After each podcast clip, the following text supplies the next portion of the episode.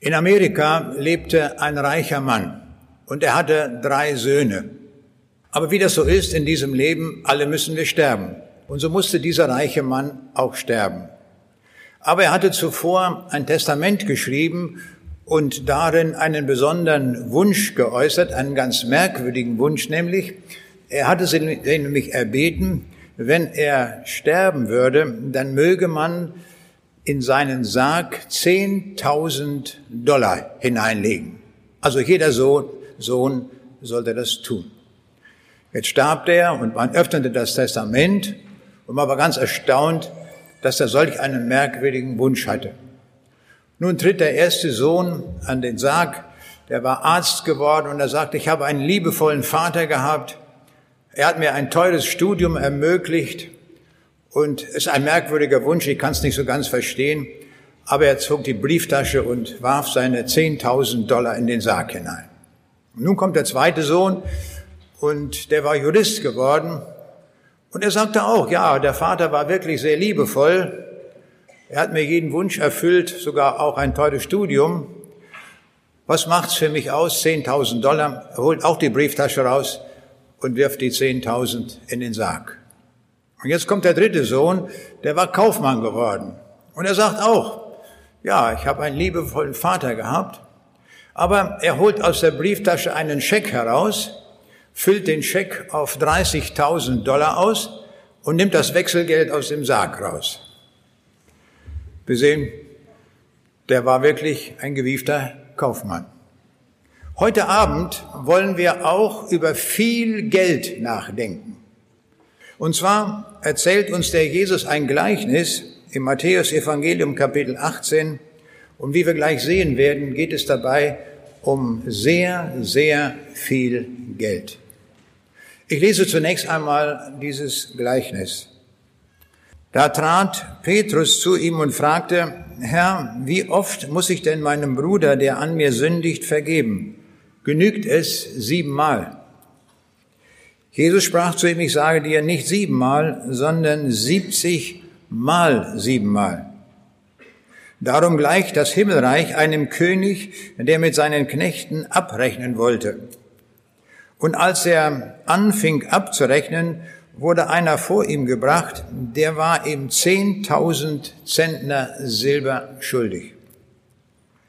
Da er es nun nicht bezahlen konnte, befahl der Herr, ihn und seine Frau und seine Kinder und alles, was er hatte, zu verkaufen, damit er es bezahlen könnte. Da fiel ihm der Knecht zu Füßen und flehte ihn an und sprach, Hab Geduld mit mir, ich will dir es alles bezahlen. Da hatte der Herr Erbarmen mit diesem Knecht und ließ ihn frei und die Schuld erließ er ihm auch.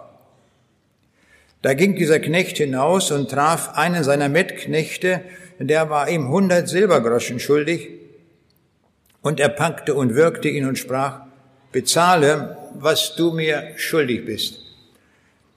Da fiel sein Knecht nieder und bat ihn und sprach, hab Geduld mit mir, ich will dir's bezahlen. Er bewollte nicht, sondern ging hin und warf ihn ins Gefängnis, bis er es bezahlt hätte, was er schuldig war. Als aber seine Mitknechte das sahen, wurden sie sehr betrübt und kamen und brachten bei ihrem Herrn alles vor, was sich begeben hatte. Da forderte ihn sein Herr vor sich und sprach zu ihm, Du böser Knecht, deine ganze Schuld habe ich dir erlassen, weil du mich gebeten hast. Hättest du da nicht auch dich erbarmen sollen über deinen Mitknecht, wie ich mich über dich erbarmt habe? Und sein Herr wurde zornig und überantwortete ihn den Peinigern, bis er alles bezahlt hätte, was er ihm schuldig war. So wird auch mein himmlischer Vater an euch tun, wenn ihr einander nicht von Herzen vergebt, ein jeder seinem Bruder. Aus meiner Sicht der Dinge ist dieses Gleichnis, das Jesus erzählt, eines der schwierigsten Gleichnisse überhaupt. Auch der merkwürdigsten Gleichnisse. Es ist ganz erstaunlich, was Jesus uns hier erzählt. Und dieses Gleichnis, das Jesus uns hier sagt, sprengt jede Vorstellung, die wir von Gott haben. Also wir werden etwas ganz Neues an Gott kennenlernen. Das wird uns überraschen. Das werden wir gar nicht gedacht haben. Und jemand nannte das mal einen sehr krassen Text. Stimmt, das ist ein krasser Text. Nun, da ist von einem Mann die Rede, der hat, ich werde das gleich noch ausführen, der hat zwölf Milliarden Euro Schulden, umgerechnet in unsere heutige Zeit. Wenn er dafür arbeiten müsste, dann wären das 400.000 Jahre, bis er das abgearbeitet hat. Und wie, man fragt sich, wie kann der überhaupt als Einzelner eine so riesige Schuld anhäufen? Das ist ja ein unvorstellbar großer Schuldenberg. Nun geht er zu dem König und bittet um Aufschub, aber dieser Aufschub ist ja gar nicht möglich, ist ja gar nicht zu realisieren, weil er ja gar nicht das bezahlen kann. Der lebt ja nicht 400.000 Jahre. Und so wird ihm diese gigantische Summe von dem König erlassen. Wunderbar. Jetzt geht er raus, trifft einen seiner Mitknechte und der hat auch Schulden bei ihm. Aber diese Schulden sind nur ein Tausendstel Prozent von dem, was er schuldig hat. Aber er packt ihn sofort und sagt, zahle oder Abmarsch ins Gefängnis. Was anderes gibt es nicht. Seine Mitknechte beobachten das und bringen das zum König, was da geschehen ist. Und jetzt kommt der Hammer an dieser Geschichte. Der König lässt ihn holen, dem, dem so viel vergeben worden ist. Und jetzt erweist sich der König genauso unbarmherzig wie der Mitknecht und sagt, alle Schuld, die ich dir vergeben habe, wird zurückgenommen. Du sitzt wieder auf deiner alten Schuld. Also das ist schon ein Gleichnis, das uns sehr, sehr stark herausfordert. Aber wir werden uns Stück um Stück an dieses Gleichnis herantesten. Zunächst mal das Hauptthema aller Gleichnisse, das gilt für alle Gleichnisse in gleichermaßen. Die Gleichnisse sprechen immer aus einer Alltagssituation heraus. Also das, was sich ganz normal im Leben abspielt, solche Begebenheiten benutzt Jesus, um etwas über das Himmelreich zu sagen, aber nicht nur über das Himmelreich. In den Gleichnissen klingt auch immer wieder der Ort der Verlorenheit an. Das darf man nicht vergessen. Das kommt auch in diesem Gleichnis vor. Aber der Jesus sagt immer, und so beginnt er seine Gleichnisse, das Himmelreich ist gleich einem Sauerteig, den eine Frau nahm, oder gleich einem Senfkorn, das ein Mensch nahm und auf einen Acker säte, oder gleich einem Schatz verborgen im Acker. Und der Jesus sagt, die Gleichnisse haben zwei Aufgaben. Einmal, dass er mehr versteht von den Geheimnissen des Reiches Gottes, aber sie haben auch die andere Wirkung, nämlich diejenigen, die schon ein bisschen wissen, aber gar nicht mehr wissen wollen, denen wird durch die Gleichnisse das wenige Wissen auch noch genommen. Also auch ganz merkwürdig, was da gesagt wird. Aber die Gleichnisse reden stets vom Himmelreich, das ist immer die zentrale Frage in jedem Gleichnis. Und sie sagen uns, was ist das Wesen des Himmels? Wie komme ich in den Himmel? Oder wer kommt hinein und wer nicht? Und der Jesus sagt an anderer Stelle, ringet darum, dass ihr hineinkommt. Und wie dieses Ringen geschieht, das erzählen uns nun die verschiedenen Gleichnisse. Beim Gleichnis vom Schatz im Acker, da geht es darum, dass Jesus uns sagt, das Himmelreich ist verborgen. Das finden wir nicht auf der Straße oder sonst irgendwo, wo wir uns aufhalten. Es gibt eine besondere Situation, da stoßen wir da drauf und dann heißt es, jetzt zupacken. Das will er damit uns sagen. Das kann uns vielleicht auch so gehen. Wir haben gar nicht damit gerechnet, dass wir heute Abend hierher kamen, dass es heute um das Himmelreich geht und dass wir den Himmel heute Abend mitnehmen können. Wir stoßen auf diesen Schatz. Haben wir gar nicht mit gerechnet. Aber wunderbar, wenn das geschieht. Oder dann gibt es das Gleichnis vom Kaufmann und der kostbaren Perle. Und hiermit sagt uns Herr Jesus, es gibt Leute, die wissen um das Himmelreich, auch wie kostbar das ist. Und jetzt machen sie sich auf die Suche, um das zu finden. Und sie sind bereit, alles dafür herzugeben, dass in, in das Himmelreich kommen. Auch der Aspekt ist sehr wichtig. Vielleicht kommen wir heute hierher und sagen, ich bin schon jahrelang auf der Suche nach dem ewigen Leben. Ich habe schon überall gesucht, aber keiner konnte mir das sagen. Und heute stoßen wir auf die kostbare Perle. Ist das nicht wunderbar? So sieht das aus. Oder beim Gleichnis vom verlorenen Sohn, da sagt uns der Jesus, das Himmelreich ist ein Vaterhaus, wo der himmlische Vater auf uns wartet. Dass wir aus einer verlorenen Situation, in dieser verlorenen Welt uns aufmachen zum Vater im Himmel, wo wir ewige Heimat finden. Wir haben dieses Gleichnis gehört vom Schalksknecht, wie es auch heißt, und es gilt herauszufinden, was ist der Aspekt dieses Gleichnisses über den Himmel. Das wollen wir herausfinden. Aber zunächst brauchen wir ein paar Hintergrundinformationen, um das Ganze zu verstehen. Der erste Begriff, der hier auftaucht im Gleichnis, ist der König. Welcher König kann das sein? Nun, in der Bibel ist von zwei Königen die Rede. Der eine König ist Gott der Vater und der andere König, das ist der König Jesus. Und beide haben auch einen Thron im Himmel. Können wir uns gar nicht so vorstellen, wie das aussieht. Zwei Throne, nicht wahr? Gott der Vater ist König und Jesus ist auch König. In 1 Timotheus 1.17 nennt Gott, wird uns Gott der Vater als König genannt, aber Gott, dem ewigen König, sei Ehre und Preis in Ewigkeit. Und von dem König Jesus gibt es zahlreiche Bibelstellen. Und so heißt es zum Beispiel in der Geburtsankündigung von ihm, er wird groß sein und Sohn des Höchsten genannt werden. Und Gott, der Herr, wird ihm den Thron seines Vaters David geben und er wird König sein über das Haus Jakob in Ewigkeit und sein Reich wird kein Ende haben. Wunderbar. Kein Ende. In dieser Welt ist alles endlich, bei ihm nicht. Sein Königreich ist ewig. Nicht tausend Jahre, auch nicht Millionen Jahre, ewig. Vor Pilatus bezeugt Jesus, mein Reich ist nicht von dieser Welt. Und daraufhin fragt Pilatus, und so bist du dennoch ein König?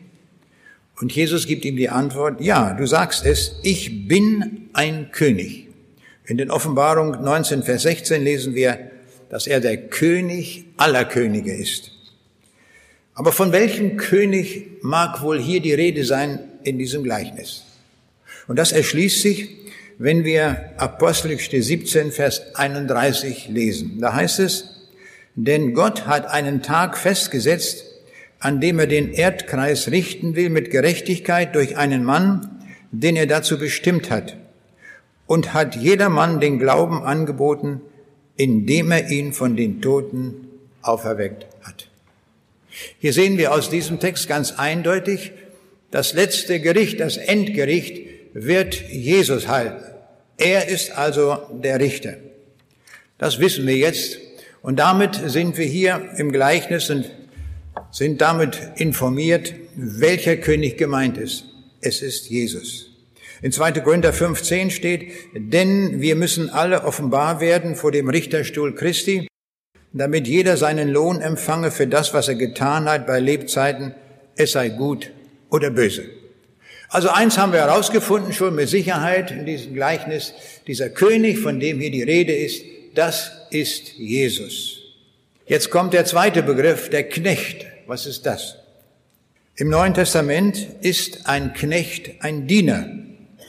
Entweder sind wir Diener der Sünde, also Knechte der Sünde, oder wir sind ein Knecht Jesu Christi. So ist die Welt eingeteilt bei Gott. Können wir uns auch selber einordnen. Sind wir Knechte der Sünde oder Knechte Jesu Christi? In Offenbarung 22, Vers 3 lesen wir, und der Thron Gottes und des Lammes wird in der Stadt sein, und seine Knechte werden ihm dienen. Jetzt müssen wir noch eine Frage stellen. Dieser Mann, der so hohe Schulden hatte, was war das eigentlich für ein Mann? War das ein Gottloser? Antwort nein, mit Sicherheit nicht. Wir würden sagen, er ist ein Christ. Aber Christ ist für uns eine so allgemeine Bezeichnung, dass man das genauer sagen muss. Wir müssen nämlich unterscheiden zwischen einem Namenschristen und einem wiedergeborenen Christen. Beide nennen sich Christen. Was für einer es nun ist, ob ein Namenschrist oder ein wiedergeborener Christ, das werden wir gleich noch definieren, das ist im Augenblick noch offen. Aber wir werden auch das herauskriegen, wenn wir uns näher damit beschäftigen. Und der nächste Punkt, der hier in diesem Gleichnis so großartig und deutlich beschrieben wird, das ist die Schuld. Und diese Schuldenbeträge, die hier genannt werden im Gleichnis, sind auffallend unterschiedlich. Also die sind nicht gleich, sondern nicht ums Doppelte unterschieden, sondern unvorstellbar groß sind die Unterschiede. Und das wollen wir uns einmal genauer ansehen. Da ist die Rede bei dem einen, dass er 10.000 Talente Schulden hatte. Nun, ein Talent ist nach der Bibel ein, eine Gewichtseinheit und ein Talent, das sind 34 Kilogramm. Und die Talente wurden in Gold bemessen, also 34 Kilo Gold mal 10.000. Der Goldpreis, ich habe mir das aus dem Internet ausgesucht, das sind 36.500 Euro heute pro Kilo Gold. Und wenn wir das ausrechnen, diese Schuld, die dieser Mann hatte, kommen wir auf 12,4 Milliarden Euro. Und da haben wir mal eine Vorstellung, ähm, um welche Schuldenhöhe es hier geht. Der andere, der hier genannt wird mit seiner Schuld, das wird nicht in Gewichtseinheiten ausgedrückt, sondern in einer Münzeinheit. Und zwar in Denare. Und jetzt müssen wir wissen aus der damaligen Zeit, was ein Denar ist. Ein Denar war so viel Geld, was ein Tagelöhner damals verdiente, wenn er einen ganzen Tag gearbeitet hatte. Dann bekam er einen Denar und mit einem Denar konnte er seine Familie ernähren. Nun, hier ist die Rede von 100 Denaren, das sind 100 Tageslöhne, umgerechnet 9600 Euro. Also wir sehen jetzt, jetzt stehen im Verhältnis 12,4 Milliarden Euro zu 9600 Euro. Nun, die Schuld des Knechtes bei dem König betrug 12,4 Milliarden Euro. Das wären 130 Millionen Tageslöhne oder 400.000 Jahreslöhne. Oder ausgedrückt in Arbeitsleben, das wären 8000 Arbeitsleben. Aber er hat nur ein einziges Leben. Das ist also eine ganz gewaltig hohe Schuld. Und jetzt mag jemand einwenden, na ja, der hat das jetzt heutige Euro umgerechnet. Kann man das überhaupt? Nun, auch da wollen wir genauer hinschauen. Zu damaliger Zeit war es so, dass man ein großes Segelschiff, also ein Handelsschiff oder auch ein Kriegsschiff kaufen konnte für ein Talent. Also man gab für also ein großes Schiff 34 Kilogramm Gold, so kann man es auch sagen. Und wenn wir also jetzt hier die Rede, die Rede ist von 10.000 Talenten, dann heißt das hier, man hätte von dem Geld 10.000 Schiffe kaufen können. Können wir uns das vorstellen? Eine Flotte von 10.000 Schiffen. Also ich habe das aber noch nie gesehen. Das ist eine gewaltige Flotte. Und wenn wir von einer Flotte reden und eine große Flotte meinen, dann gibt es eine Flotte, die in der Geschichte bekannt geworden ist. Das ist die Armada. Die Armada der Spanier nämlich der König, König von Spanien, Philipp II., zog mit dieser Flotte nach England. Aber er hat diese Seeschlacht verloren. Aber jetzt ist wichtig, wie viele Schiffe waren das in dieser großen Armada? Das waren 133 Schiffe. Also können wir sagen, die Schuld, die der erste Mann hier hat, war so groß, dass man eine Flotte kaufen konnte, die 75 Mal so groß war wie die große spanische Armada. Also jetzt haben wir in alten Einheiten und neuen Einheiten die Schuld, die dieser eine Mann hatte. Und jetzt kommt die große Frage, wie ist es überhaupt möglich, dass eine Person eine so große Schuldensumme anhäufen kann? Gemeint ist natürlich im Gleichnis hier von der Schuld, da ist natürlich die Sünde gemeint. Die Sünde ist ja unsere Schuld bei Gott. Wir schulden Gott ja nicht Euro, sondern wir schulden Sünde. Und das ist hier in Zahlen ausgedrückt eine unvorstellbar große Schuld, die dieser erste Mann hier hat. Wie kommt eine so hohe Schuld bei Gott überhaupt zustande? Das erfahren wir dadurch, aus der Bergpredigt, wo Jesus uns sagte, Matthäus 5, Vers 22, wer mit seinem Bruder zürnt und sagt, du Narr, der ist des höllischen Feuers schuldig. Jetzt sehen wir, wie genau Gott die Sünde nimmt. Also halten wir fest, wenn wir ein einziges Mal in unserem ganzen Leben zu einem anderen Menschen gesagt haben, du Narr, mehr nicht, nur du Narr, dann sagt Gott, diese eine Sünde reicht aus, für das höllische Feuer. Da bist du schuldig des höllischen Feuers. Und jetzt überlegen wir einmal unser Leben, was haben wir alles schon gesagt? Was haben wir getan? Welche Gebote haben wir übertreten? Und wenn wir ganz ehrlich sind, müssen wir zugeben, wir haben alle Gebote übertreten. Von eins bis zehn. Alle. Irgendwie. Wenn wir die Maßstäbe anlegen, die der Jesus anlegt, sind, fallen wir alle durch. Ohne Ausnahme. Da ist keiner, sagt die Bibel, der Gutes tue, auch nicht einer. Wir könnten noch so fromm dahergehen, wir wären dennoch verloren. Und das sagt ja der Jesus auch den Pharisäern. Er sagt, ihr verzehntet die Minze und alles, ihr zählt die kleinen Blättchen und dann teilt er das auf. Habt ihr so viel Mühe damit mit den Blättchen, nicht wahr? Und ihr denkt, ihr seid ja besonders fromm und besonders gut. Und Jesus sagt ihnen, ihr seht das Himmelreich überhaupt nicht. Ihr werdet das Himmelreich nie sehen. Wegen ihrer Sünde.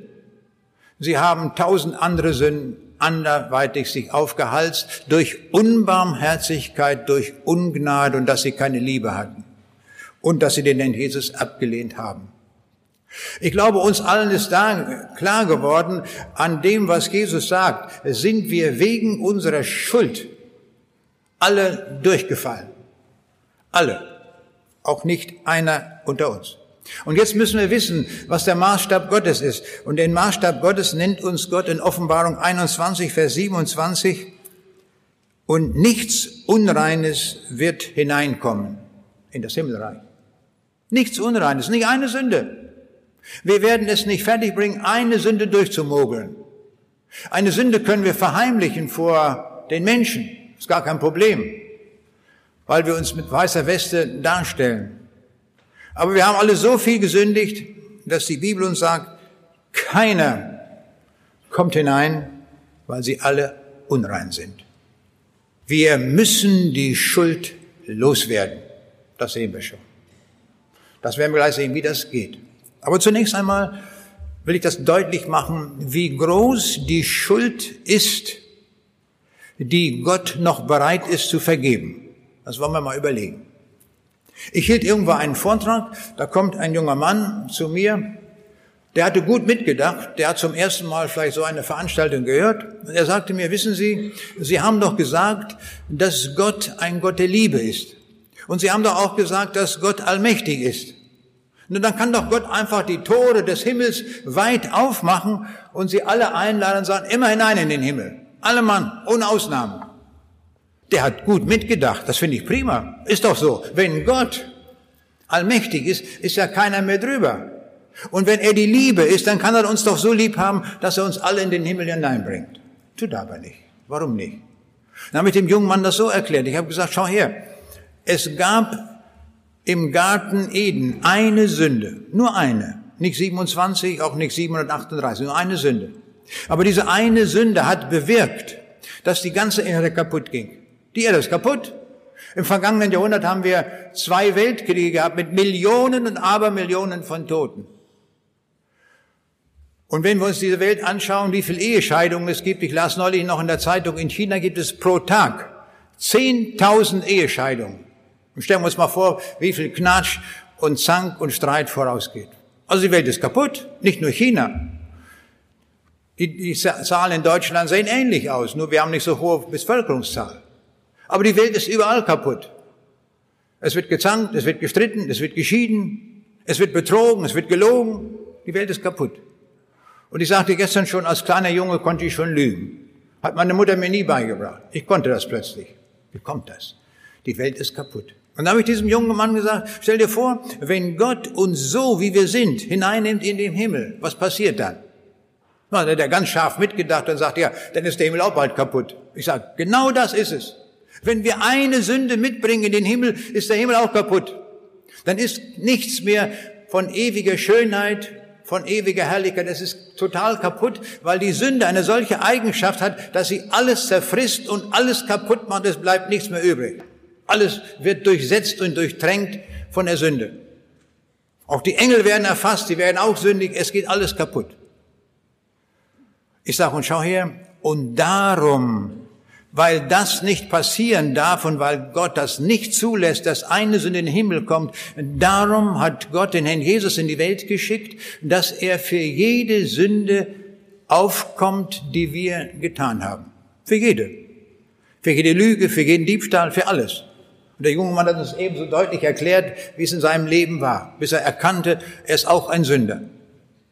Und dann geht man zum Kreuz und wird die Sünde los, indem man sich bekehrt zum Herrn Jesus Christus. Und es ist auch die einzige Methode, um in das Himmelreich zu kommen, um nur dann, wenn man sich zu Jesus Christus bekehrt. Und wer das nicht tut und sagt, das brauche ich nicht, der muss wissen, er bleibt ausgeschlossen. Ausgeschlossen vom Himmelreich.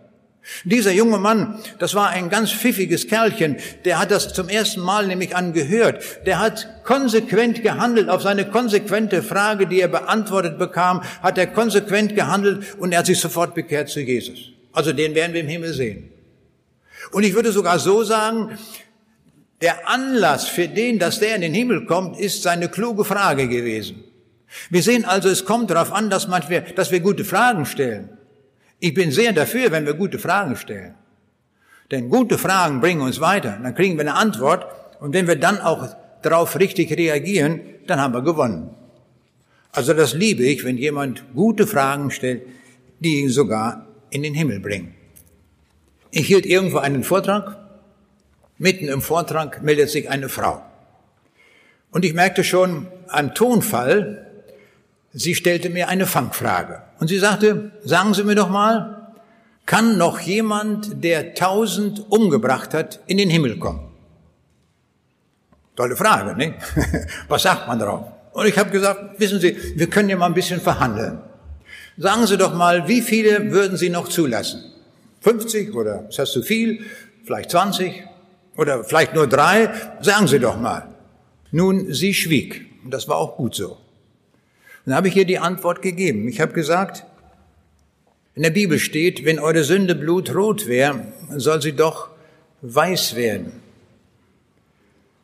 Wenn jemand wirklich tausend umgebracht hat und der tut Buße und bringt alle Schuld unter den Kreuz Jesu, die Kraft Jesu reicht aus, auch für ihn. Der kommt auch in den Himmel.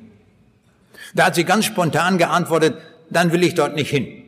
Oh, ich sage, das müssen Sie sich tausendmal überlegen, denn die einzige Alternative, die es zum Himmel gibt, ist die Hölle. Aber in der Hölle, da finden Sie natürlich auch die Leute, die Millionen umgebracht haben und die nie Buße getan haben, die nie umgekehrt sind. Es ist Ihre Entscheidung, wo Sie eine Ewigkeit verbringen wollen. Das müssen Sie selbst entscheiden. Ich weiß nicht, wie sie sich entschieden hat.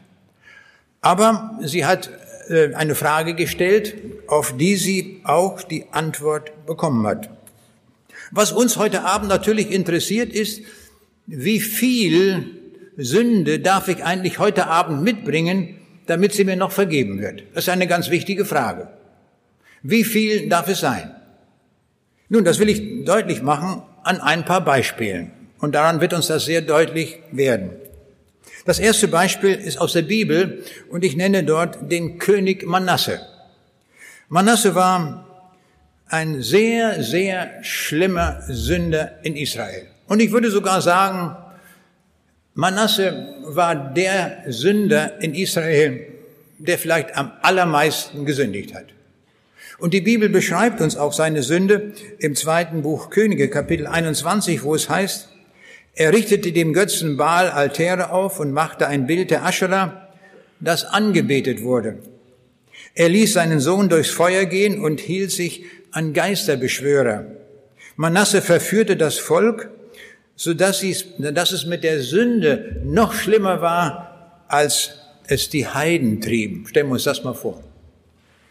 Und dann heißt es, Manasse vergoss so viel unschuldiges Blut, dass ganz Jerusalem voll davon war. Ein, ein Bildwort, das muss man sich mal auf der Zunge zergehen lassen. So viel Blut, dass ganz Jerusalem voll war. Das muss ja ein, eine Schlachterei gewesen sein, sondergleichen, weil wie der Menschen abgeschlachtet hat. Wenn, wenn solche Begriffe in der Bibel vorkommen. Also ein wirklich ausgemachter, schlimmer Sünder. Aber jetzt passiert Folgendes. Er wird abgeführt nach Babel und dort in Babel denkt er über seine Schuld nach. Und er ruft zu Gott.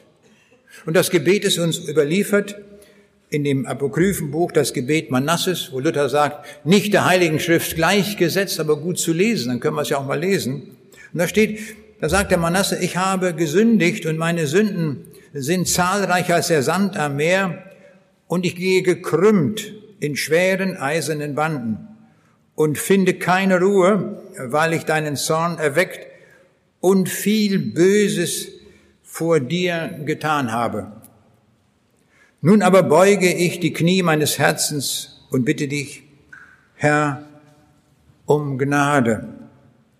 Ich bitte und flehe dich an, vergib mir, Herr. Was tut Gott? Er hat ihm vergeben. Stellen wir uns das mal vor. So viel Sünde hat Gott vergeben. Ein zweites Beispiel. Der bekannte amerikanische Evangelist Moody der im 19. Jahrhundert wirkte, ihm war es ein Anliegen der Zuhörerschaft zu erklären, wie viel Sünde Jesus noch vergeben kann. Das war immer das Problem in allen Veranstaltungen, jedem Einzelnen deutlich zu machen, dass er ein Sünder ist und wie viel Sünde vergeben werden kann. Das ist ja ein ganz wichtiger Punkt in solchen Veranstaltungen. Und Moody hatte ein Gespräch erdacht ein fiktives Gespräch, das so nicht stattgefunden hat, aber dem Geist der Bibel entspricht. Und es ist ein Gespräch zwischen Petrus und Jesus. Und Petrus fragt, Jesus, ist es wirklich deine Meinung, dass wir überall hingehen sollen und allen Menschen, egal wer sie sind, das Evangelium predigen? Ist es dein Wunsch? Sollen wir das wirklich tun? Und Jesus gibt ihm folgende Antwort. Und das finde ich gut von Moody beschrieben. Jesus sagt, macht euch auf nach jenem Mann, der mir ins Gesicht gespuckt hat. Sagt ihm, ich vergebe. Sucht den Mann, der mir die Dornenkrone auf die Stirn gedrückt hat. Sagt ihm, dass ich in meinem Reich eine Krone für ihn bereithalte, wenn er das Heil annehmen will.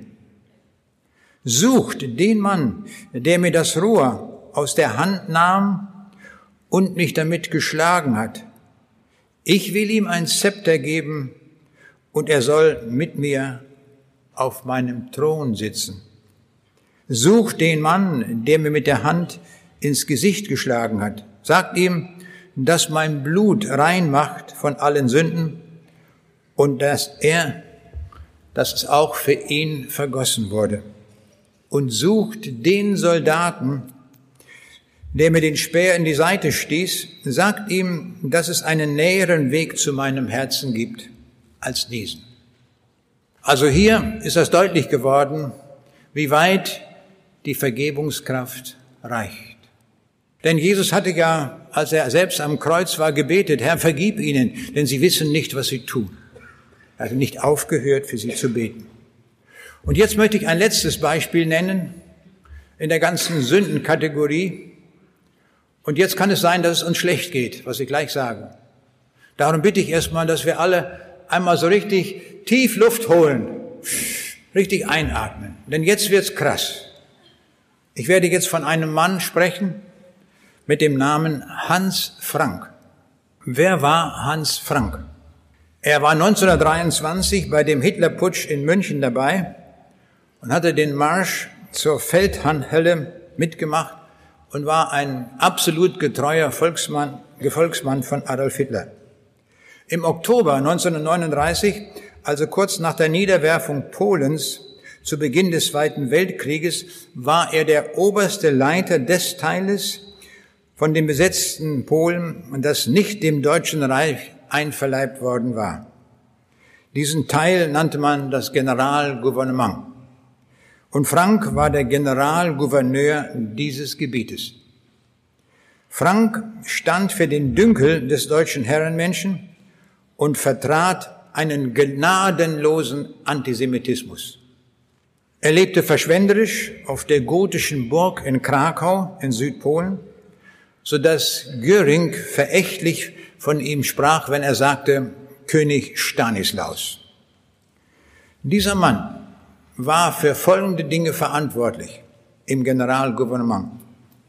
Für die Ermordung der polnischen Führungsschicht, für die totale Ausplünderung des Landes, für die Deportation von rund einer Million polnischer Zwangsarbeiter in die deutschen Rüstungsfabriken und für ein Programm, das den Mord an drei Millionen Juden zur Folge hatte.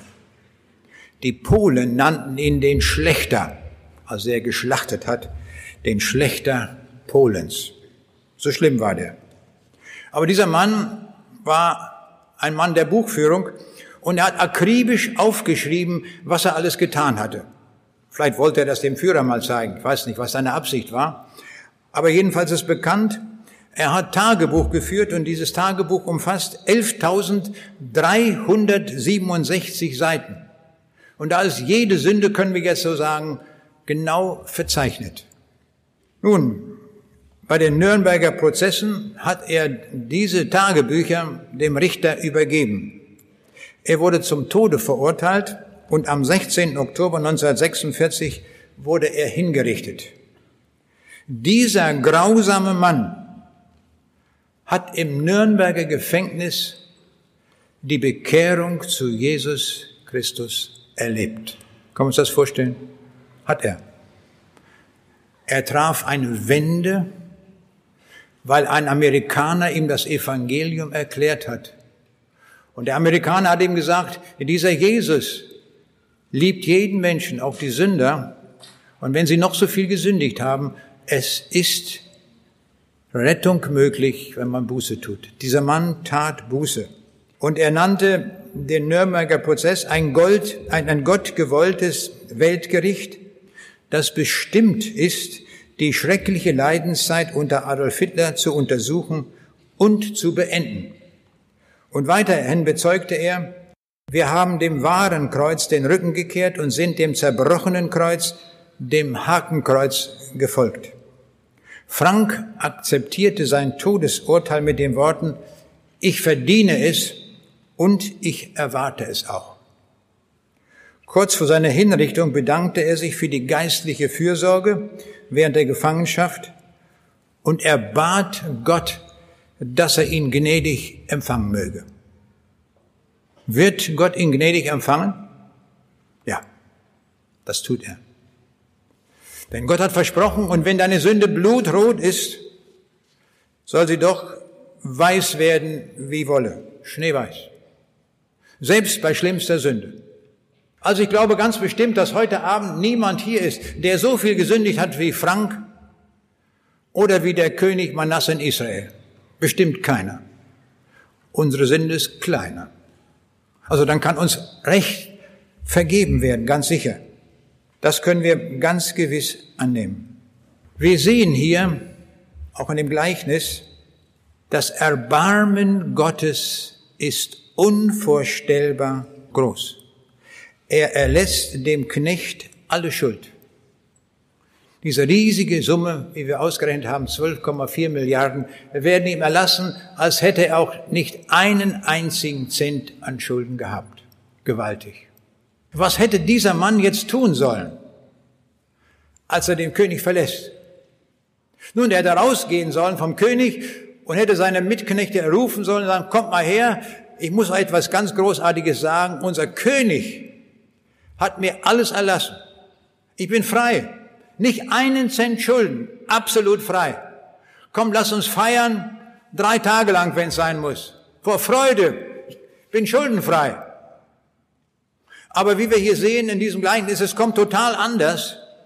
Da kommt ein anderer Mitknecht, der nur ein Tausendstel Prozent an Schulden hat bei ihm. Also vergleichsweise Pipifax, können wir, wie wir das so sagen, ganz geringe Schuld. Und er sagt, du musst bezahlen, sofort. Und wenn du nicht kannst, kommst du ins Gefängnis. Und dann musst du sehen, ob deine Frau oder deine Kinder dich auslösen. Das nannte man die Lösehaft.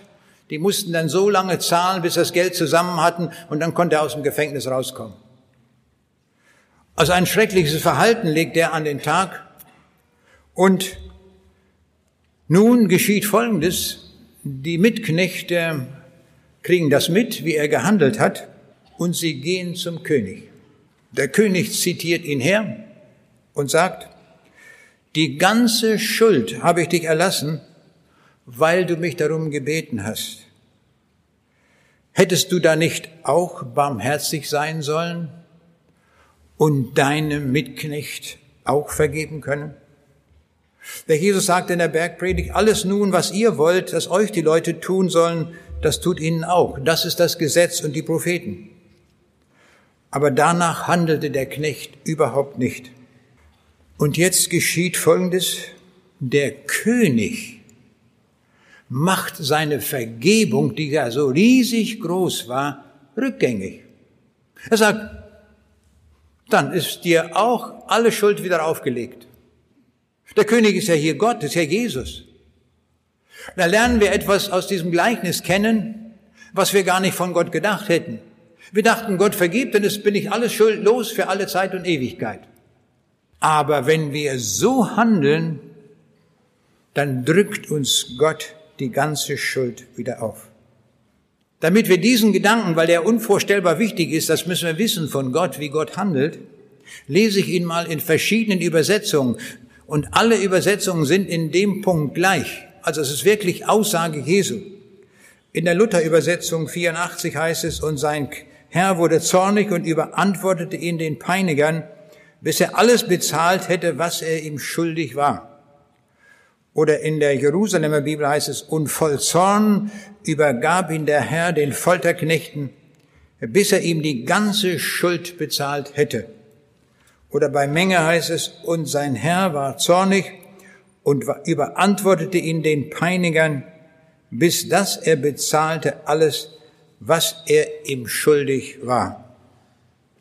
Wir sehen, alle Übersetzungen sind eindeutig in dieser Aussage.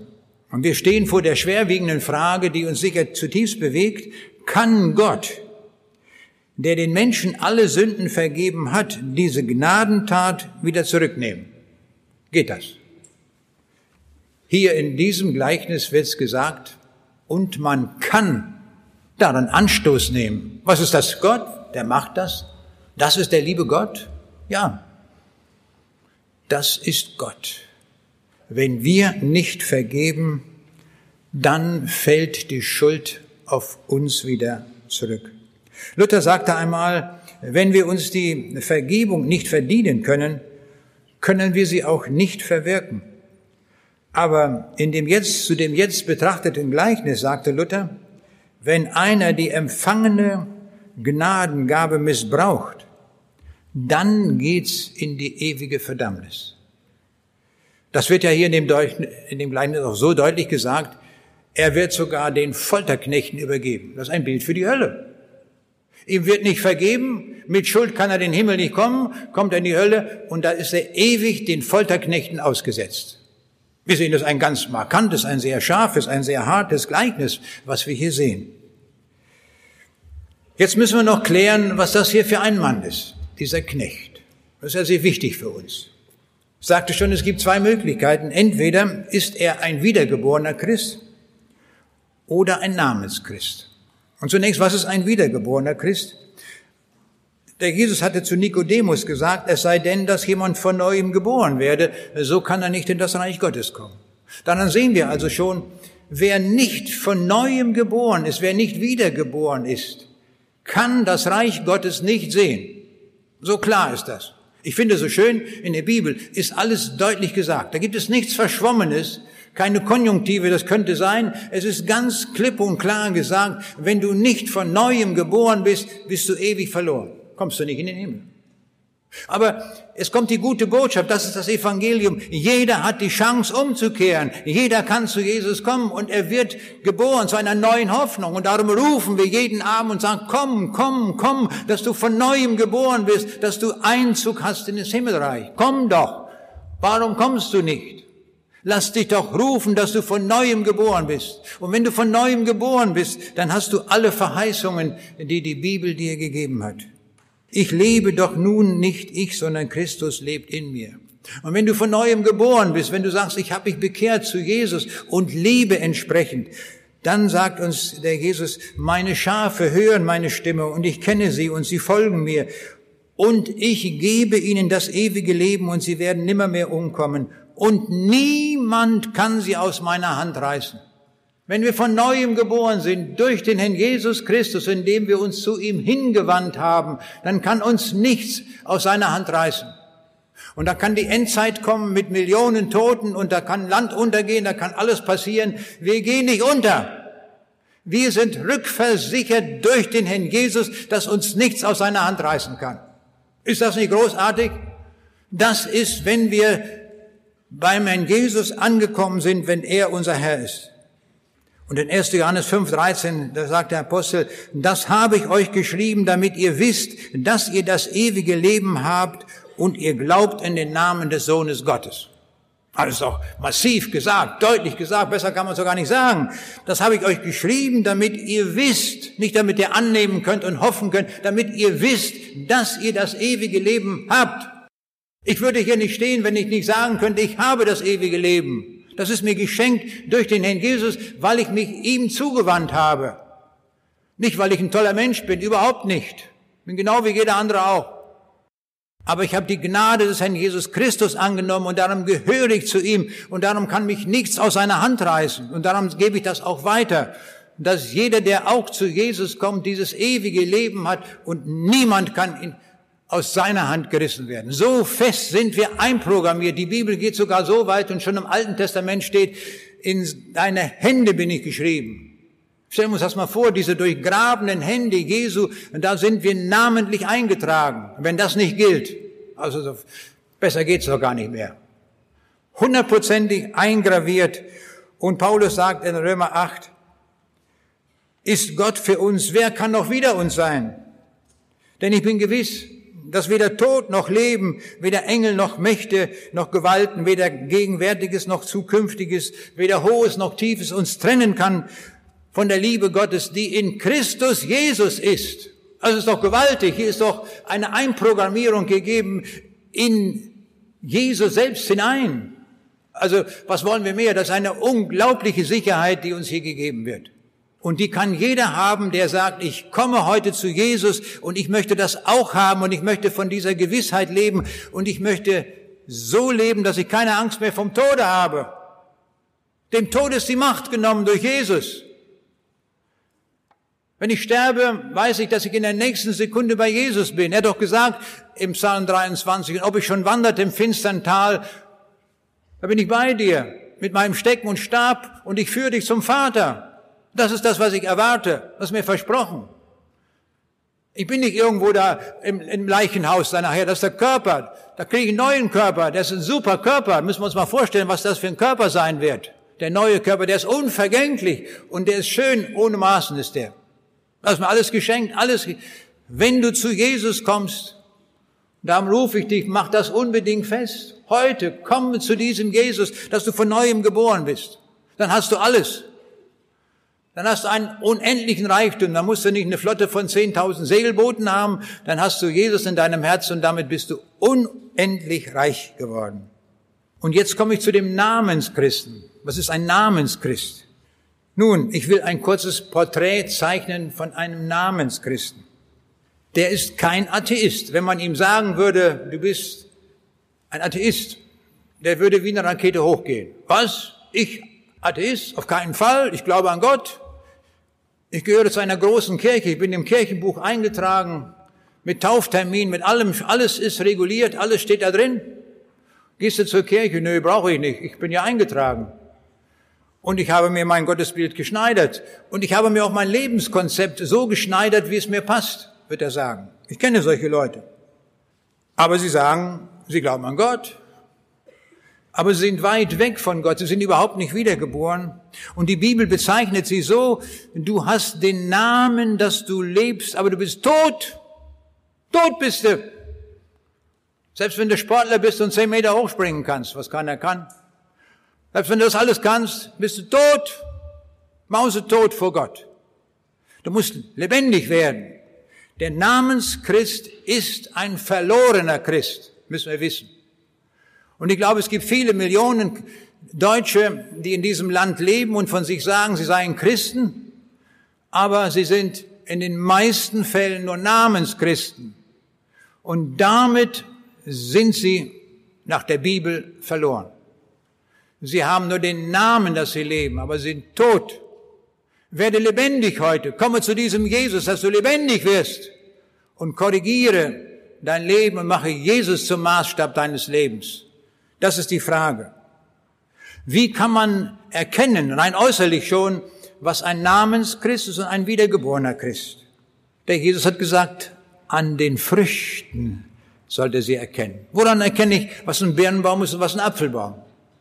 Nun, weil ich unterscheiden kann, was der Unterschied ist zwischen Apfel und Birne. Kann ich sofort sehen. Und der Jesus sagt, so sollt ihr es an den Früchten erkennen. Und welch eine Frucht haben wir bei diesem Knecht gesehen? Er wird ja Knecht genannt. Also damit nach unserer allgemeinen Bezeichnung Christ. Nicht? Er ist ein Christ. Aber er ist ein Namenschrist. Denn die Frucht seines Lebens ist Unbarmherzigkeit. Der ist unbarmherzig. Denn wie er sich verhalten hat gegenüber dem Mitknecht, ist in höchstem Maße unbarmherzig. Insbesondere, wo ihm so viel vergeben worden ist, dass er nicht zu fassen, dass er sich so verhält. Wir sehen Gott hält seine Zusagen, aber er nimmt die Vergebung zurück, wenn wir uns unbarmherzig verhalten. Jona ging nach Ninive und sollte sagen, in 40 Tagen ist alles zu Ende, das geht unter. Die bekehrten sich und dann heißt es, da sagt Gott, das gereute ihn, dass er dieses Gericht hat aussprechen lassen. Ihn gereute das. Ich finde das so schön, dass Gott uns in sein Herz hineinschauen lässt, wie es ihm zumute ist. Aber er ist froh darüber. Er ist froh darüber, dass sie umgekehrt sind, dass sie Buße getan haben, dass sie nicht verloren gehen. Und hier im Falle dieses Gleichnisses könnten wir so formulieren, hier könnte Gott so sagen, es gereut mich, dass ich diesem Knecht die ganze Schuld vergeben habe. Es gereut mich. Denn der hat das umgekehrt getan. Der hat nicht Buße getan, sondern der hat unbarmherzig gehandelt. Die Bibel sagt, wenn wir unsere Sünden bekennen, wird uns alle Schuld vergeben. Aber wenn wir dem anderen nicht vergeben, fliegt die Schuld wieder auf uns zurück. Das haben wir deutlich gesehen an dem Gleichnis. Ich sagte ja, das ist ein sehr, sehr markantes Gleichnis. Wir sehen, für die, für die Menge der Sünden gibt es bei Gott keine Obergrenze. Also so ungefähr in dem Sinne, wenn jetzt noch eine Sünde dazukommt, dann ist vorbei, dann vergibt Gott nicht mehr. Tut er nicht. Das ist für uns sehr wichtig heute Abend. Jeder, egal welche Schuld er getan hat in der Vergangenheit, er kann sie unter dem Kreuz loswerden. Er bekehrt sich zu Jesus und findet ewiges Leben und Gott sieht dich an, als hättest du nie eine Sünde getan. Ist das nicht gewaltig? Das ist das Größte, was in dieser Welt geschehen kann, dass ich meine ganze Schuld loswerden kann. Ich bin sie 1972 in der Stadthalle losgeworden. als ich zu Jesus fand. Wenn ich selbst nicht bereit bin, dem anderen zu vergeben, dann verlieren wir dadurch unseren Freispruch. In der Bergpredigt sagt Jesus, denn wenn ihr den Menschen ihre Verfehlungen vergebt, so wird euch euer himmlischer Vater auch vergeben. Wenn ihr aber den Menschen nicht vergebt, so wird euch euer Vater eure Verfehlungen auch nicht vergeben. Wir sehen also, vergeben oder nicht vergeben hat eine ewigkeitliche Dimension. Das müssen wir wissen. Das lernen wir aus diesem Gleichnis. Ich hielt irgendwo einen Vortrag und habe eingeladen, dass man zurückbleibt, um sich zu bekehren. Das tue ich überall. Ich mache da keine Ausnahmen. Und zwar deswegen, weil das so unvorstellbar wichtig ist. Es ist so wichtig, dass die Menschen, die die Botschaft des Evangeliums gehört haben, auch immer die Chance bekommen, das mit Jesus festzumachen. Und ich erlebe manchmal, da fahren Leute, wer weiß wie weit, neulich hatte ich eine ganz kleine Versammlung, in Minden war das noch, und da war einer gekommen aus Speyer. Das sind fast 500 Kilometer. Und er hatte gesagt, ich habe gehört, dass man sich bei Ihnen bekehren kann. Dann bin ich gekommen. Ist ja wunderbar. Der hat das festgemacht, der ist als Kind Gottes nach Hause gefahren. Die anderen 500 Kilometer. So geht das. Jesus nimmt wirklich jeden an. Aber ich wollte jetzt von einer anderen Versammlung sprechen. Da waren einige zurückgeblieben. Und ich habe das erklärt, wie man das festmachen kann. Und da war ein älterer Mann und er weinte bitterlich. Ich sage, warum weinen Sie? Und da sagt er mir, wissen Sie, ich habe so viel Schuld angehäuft, dass dieser gute Jesus mich gar nicht mehr annehmen kann. Ich sage, was haben Sie denn gemacht? Da sagt er, ich war im Krieg und ich habe viele Soldaten dort erschossen. Und er sagte, jede Nacht sind diese erschossenen Soldaten bei mir auf der Matte. Und sie klagen mich an. Warum hast du mich erschossen?